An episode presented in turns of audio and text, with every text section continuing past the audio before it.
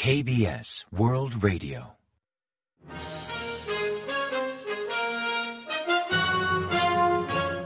Informativo de KBS World Radio.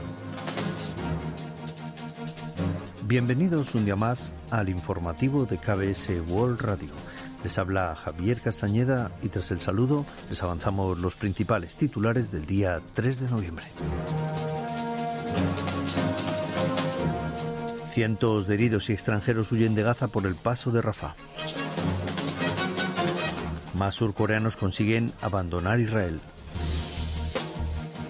Y una afirma que las tecnologías digitales deben beneficiar a toda la sociedad. Seúl compensará a las familias de detenidos en Corea del Norte.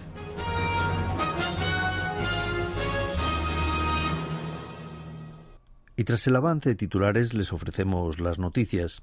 El paso de Rafah, un acceso crucial en la franja de Gaza, permaneció abierto los días 1 y 2 de noviembre, permitiendo la evacuación de cientos de heridos, así como de extranjeros y otros con doble nacionalidad hacia Egipto.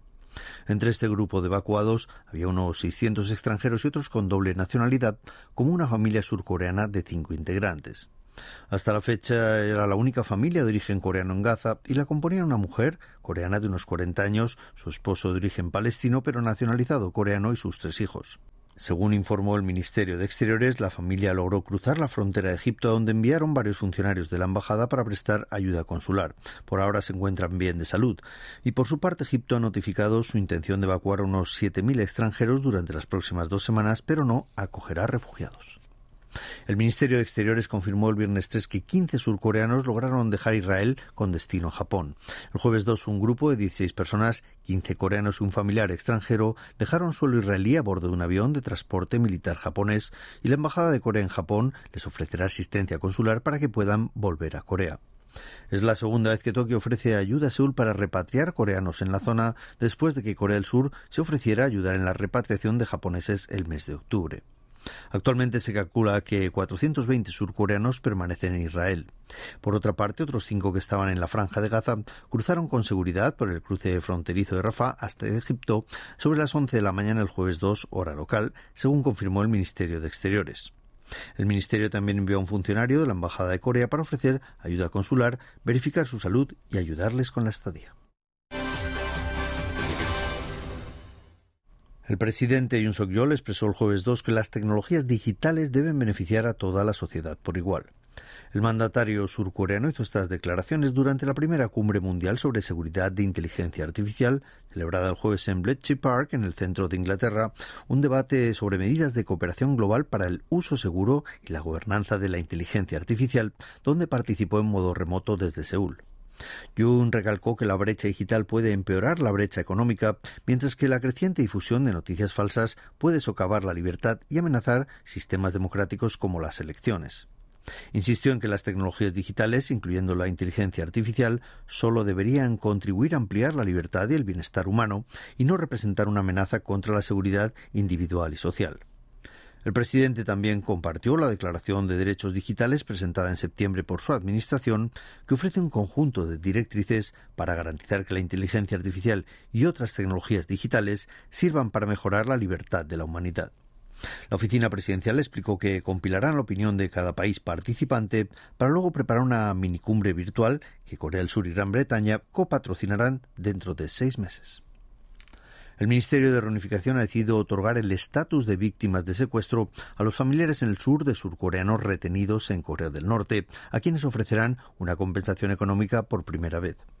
A fecha de hoy, seis surcoreanos, incluyendo el pastor Kim Jong-uk, figuran como detenidos en el norte. El gobierno compensará a los familiares de cuatro de ellos que viven en el sur con entre 15 y 20 millones de wones en base al tiempo que lleven detenidos. El régimen norcoreano sentenció a esos individuos a largas condenas y llevan más de una década detenidos sin tener noticias sobre su estado actual. Reunificación enfatizó el continuo sufrimiento de las familias afectadas y se comprometió a colaborar con entidades civiles para mantener la atención sobre el problema. También intentará reforzar la cooperación internacional para resolver el problema de los detenidos y secuestrados en Corea del Norte. Varios informes del Servicio Nacional de Inteligencia sugieren que Corea del Norte ha suministrado un considerable volumen de municiones a Rusia a cambio de asesoramiento tecnológico sobre satélites militares. En consecuencia, el Ministerio de Exteriores expresó su postura y su inquietud al gobierno ruso. Un representante de la cartera explicó el viernes 3 en rueda de prensa que Corea del Sur ha reiterado en múltiples ocasiones y a través de los canales diplomáticos su inquietud por el intercambio de armas entre Rusia y Corea del Norte. Por su parte, el portavoz del Ministerio, Im Su-sok, destacó en otra sesión informativa que el gobierno sigue de cerca y en estrecha colaboración con Estados Unidos y otros aliados los intercambios ruso-norcoreanos en materia militar. También recordó que el comercio de armas entre Rusia y Corea del Norte incumple las resoluciones del Consejo de Seguridad de la ONU, por lo que Corea del Sur no descarta imponer sanciones adicionales junto con sus aliados. Corea del Norte ha criticado la reciente prueba de un misil balístico intercontinental por parte de Estados Unidos y ha expresado que continuará con sus ejercicios militares para aumentar su estabilidad estratégica. A través de la Agencia Central de Noticias de Corea del Norte, un analista militar destacó el firme compromiso de su país por proteger su soberanía, su integridad territorial y los derechos de sus ciudadanos en respuesta a lo que consideran imprudentes provocaciones militares de grupos belicistas. Recientemente Estados Unidos probó el misil Minuteman III desde una base aérea en California, prueba que dicho experto afirma que fracasó, aunque no ofrece argumentos. También reiteró que Corea del Norte mantiene una férrea voluntad ante cualquier amenaza nuclear, táctica o estratégica. Al respecto, Kim Ie, portavoz adjunta del Ministerio de Reunificación, subrayó en rueda de prensa que el creciente aumento de la tensión en la península coreana es resultado directo del desarrollo nuclear y de las provocaciones de Corea del Norte y mostró su inquietud por si con esas declaraciones anónimas el norte pretendiera justificar nuevas provocaciones militares. Al comenzar la tercera fase del vertido de aguas contaminadas de Fukushima el jueves 2, el Organismo Internacional de Energía Atómica, OIEA, llevó a cabo una inspección in situ y afirmó que la concentración de radionucleidos en el agua tratada es considerablemente inferior a los límites establecidos. En un comunicado, OIEA afirma que sus expertos midieron sobre el terreno los niveles de tritio en aguas del vertido, asegurando que están por debajo de los estándares de Japón.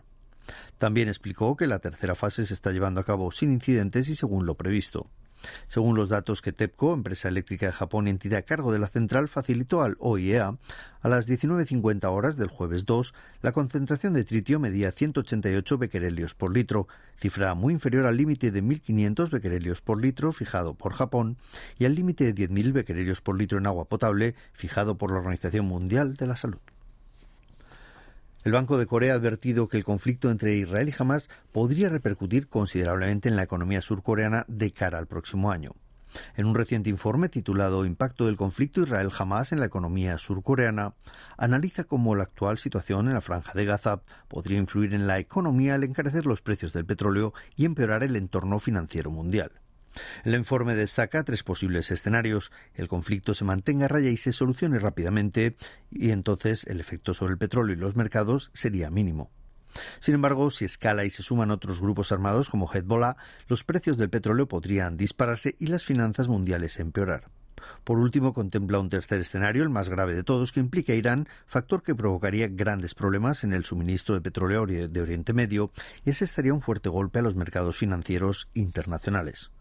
Un ascenso sostenido en el precio del petróleo generaría efectos adversos graves para Corea del Sur, pues es un país que depende de la importación de petróleo y su estructura económica se basa en el sector manufacturero, factores que reducirían el poder adquisitivo y aumentarían los costos de producción, llevando a una caída en el crecimiento económico y a un aumento de la inflación.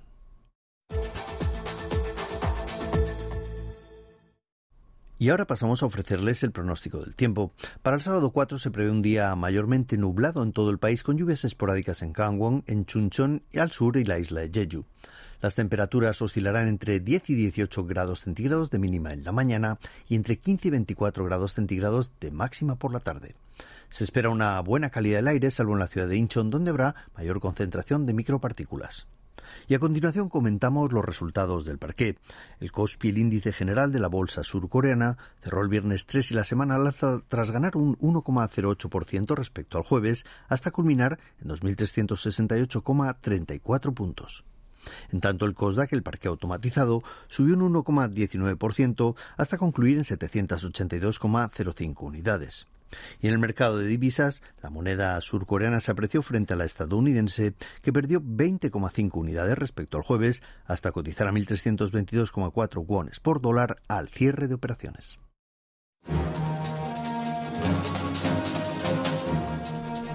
Y hasta aquí el informativo de hoy. Gracias por acompañarnos y sigan en la sintonía de KBS World Radio.